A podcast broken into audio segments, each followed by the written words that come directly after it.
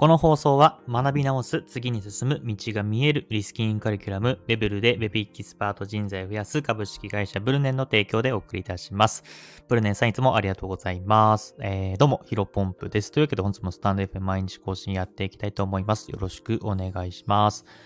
本日のテーマなんですが、あなたはタイトル付けに命を削ってますか、えー、こういったテーマでお話をしていきたいと思います。えー、早速本題ですね。まあ、僕の放送をね、聞いてる方の中で、まあ、ブログを、えー、やってらっしゃる人多いんじゃないかなと思います。まあ、ブログもそうですけども、まあ、スタンド FM、えー、やってる人も多いんじゃないかな。ただ、あの、その、ご自身が、えー、僕の放送を聞くだけじゃなくて、ご自身が、えー、発信者側、えー、になってる人も多いと思うんですけども、うん、まあ、ここでね、やっぱ意識するところ、やっぱタイトルってものすごく重要ですよね。うん、まあ、どんなにいいコンテンツ、まだどんなにいい記事を書いたとしても、どんなにいい音声コンテンツを、えー、収録したとしても、例えば極論、えっと、あ、あ、あ、あ、あっていうね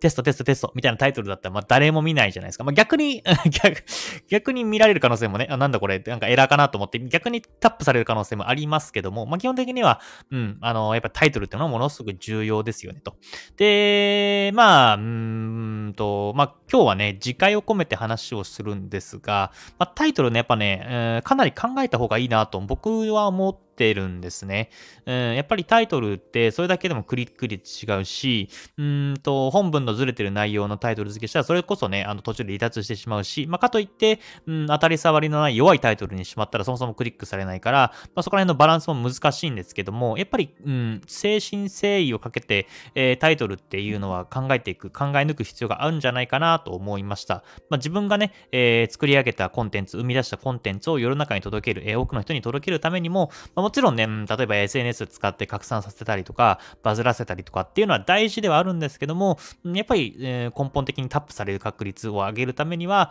え、タイトル付けっていうのはものすごく重要だなっていうお話でございます。っていうのも、まあ、僕自身今ね、クライアントさんのもとで、えっ、ー、と、コンテンツ SEO をちょっと手がせ、あのお手伝いというか、お手伝いというか、まあ、うん、あの結構メイン的にね、えやら、お仕事させてもらっているんですけども、まあ、その中でね、え先輩フリーランスの方から、うん、まあ、やっぱりタイトルだけちょっと弱いよねっていうことを、え、ご指摘いただきました。まあ、非常にありがたいですよね、やっぱり。うん。やっぱフリーランス、まあ、これ前も話したんですけど、フリーランスって、やっぱりね、自分、先輩のいい意味でも悪い意味の会社の的な上司がいないので、えっ、ー、と、自分がこうと思ったらね、その正すチャンスっていうのはなかなかないんですけども、まあ、こういった、まずは、環境に感謝をしております。その中で、ま、やっぱりね、タイトル付け、は順うん、かなり気をつけないといけないなというふうに改めて思いました。僕もね、あの、心の中で、心の中でっていうかずっと頭の中で思っているつもりだったんですけども、改めてね、確かに自分のタイトル、付けたタイトルを振り返って、あ、確かに訴求が弱いな、なかなかタップしてくれないんだろうなっていう、まあ、ちょっと自分よがりな視点になってしまっていたので、まあ、今回は、先ほどもお伝えしましたけども、まあ、次回の念を込めて、えっ、ー、と、そこら辺の話をしていきたいなと思います。で、具体的にどうやってタイトル付けをしていくのかっていうのは、まあ、やっぱりね、これね、うん、極論というか、あんまり参考にならないかもしれないですけど、えー、参考になる話と参考にならない話すると、まあ、参考にならない話、えー、についてはですね、やっぱこれ、数をこなすしかないんですよね。あのー、やっぱりね、僕自身もブログ記事、これもメディアで、えー、自分のブログ250記事、えー、他のクローズドコミュニティで2、30記事、まあいろいろあとはノートとか、えー、書いたりしてるの、多分300記事ぐらいは超えてると、9に超えてると思うんですけども、やっぱりここら辺はね、コツっていうのはだいたい100記事を書いたあたりぐらいからね、掴み始めることができました。えー、なので今300記事ぐらい書いた状態で、まあ2年ぐらいかな、えー、こういったコンテンツ SEO とかウェブライティングみたいなところをやり始めて2年経ってようやく、あのー、まあ、多分昔のね、自分の記事を見た時にちょっと訴求弱いから直してみようかなとか、えっ、と、人にね、あのヒロポンプさんのタイトルって結構いいですよねとか、あとは文言、あの言葉のチョイスとかも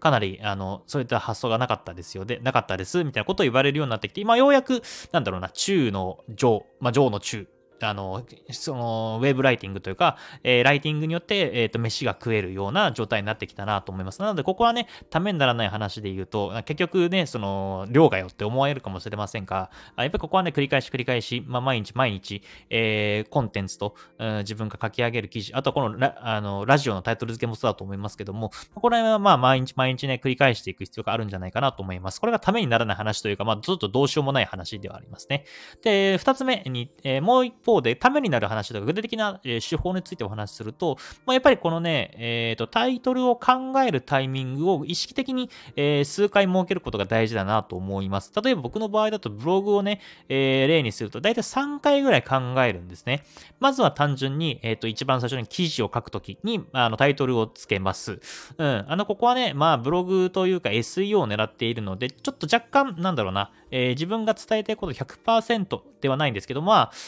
その SEO のね、この、これとこれのこの3つのキーワードで、えっ、ー、と、コンテンツ SEO、まあ、失礼しました。SEO、検索順位を、え、上位狙っていくっていうところで、まあ、3, 3つぐらいはけん、え、キーワードを決めて、それで組み合わせて、まあ、自分の伝えたい、えー、100%の内容を、まあ、作り上げていくようなイメージですね。うん。だから、本当はこの言葉入れたいけど、えー、SEO 的にこの言葉入れなきゃいけないから、あちょっと、えー、削ったりとか、えー、してる部分はあります。ただ、まあ、自分自身の中で100%のところ、まずタイトル付けしていきます。で、タイトル、この、まず最初に1回目考えますね。で、えっ、ー、と、その後に H2、H3 を考えて、まあ、大きい見出し、小見出しを作った後に、まあ、本文を、えー、書いていきます。で、そうだ、その本文を書く前に、えっ、ー、と、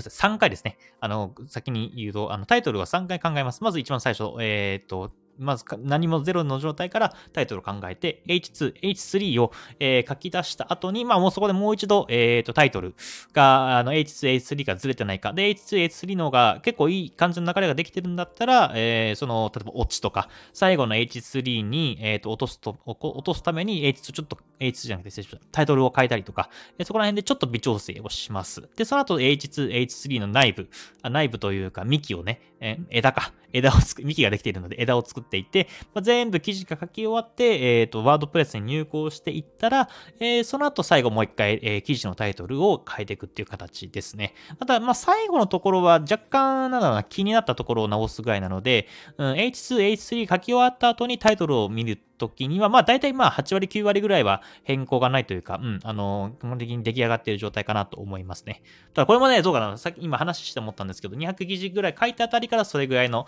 えー、まあ大体もうこれって決めたらそのまま行くっていうのが、あの、流れになっていますが、確かに最初1記事から50記事ぐらいまでは結構頻繁に書いてた気がしますね。で、うん、あ、ごめんなさい、3回って言ったんですけど、4回ですね。えー、もう1個あって、それは何かというと、えー、記事を公開した後、まあしばらく時間が経ってから読み返すときですね、リライトするときです。うん。あの、まあ、検索順位が上がったりとか、あとは他のブログのね、えー、内部リンクとかを整えるときに、あ、この記事ちょっと買い、今、あのー、古い情報だし、買いたいなと思ったときに、まあ、そこで4回目、えー、改めて、あの、時間が経っているので、自分自身も成長しているウェブライティングの、えー、スキルっていうのも身につい、より上達しているはずなので、まあ、そこで改めて、えー、過去に自分がつけたタイトルを振り返ると、ここでやっぱ直す機会がかなり多いですね。うん。あの、やっぱり、えー、ここはね、今が全力100%の力だと思っていても、1年後のの自分からすると、まあ、やっぱり全然ね、5割ぐらいか、6割ぐらいの力というか、あの、身についてなかったりするので、やっぱここでね、4回目変えるかなと思いますね。まあ、そんな感じで、やっぱりタイトルっていうのは何回も何回も考えて、えっ、ー、と、このタイトルで本当にいいのかっていうのを、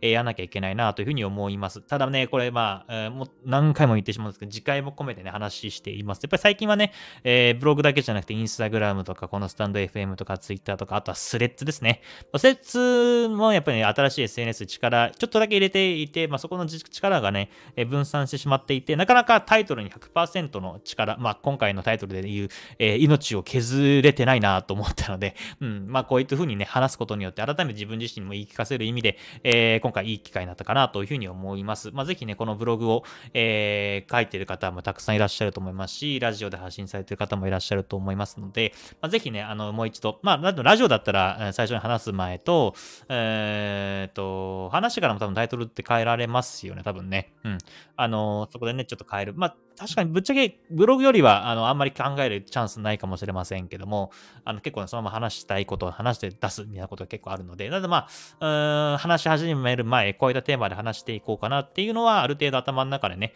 え出来上がってると思いますので、これも、うん、あの、ラジオだと僕もで多分4、ん ?300 回とか400回、じゃ何回放送したか忘れた、忘れちゃったんですけど、それぐらい繰り返していくと、どんどんどんどんどん上達していきますので、まあ、ぜひね、えー、参考にしてもらえればなというふうに思います。えー、本日は、あなたら、あなたは、えー、タイトル好きに命を削ってますかというテーマでお話しさせていただきました。ぜひね、えー、一緒に命を削って、素晴らしいコンテンツを世の中に自分のね、えー、コンテンツを世の中に広めていきましょう。それでは本日の話は以上です。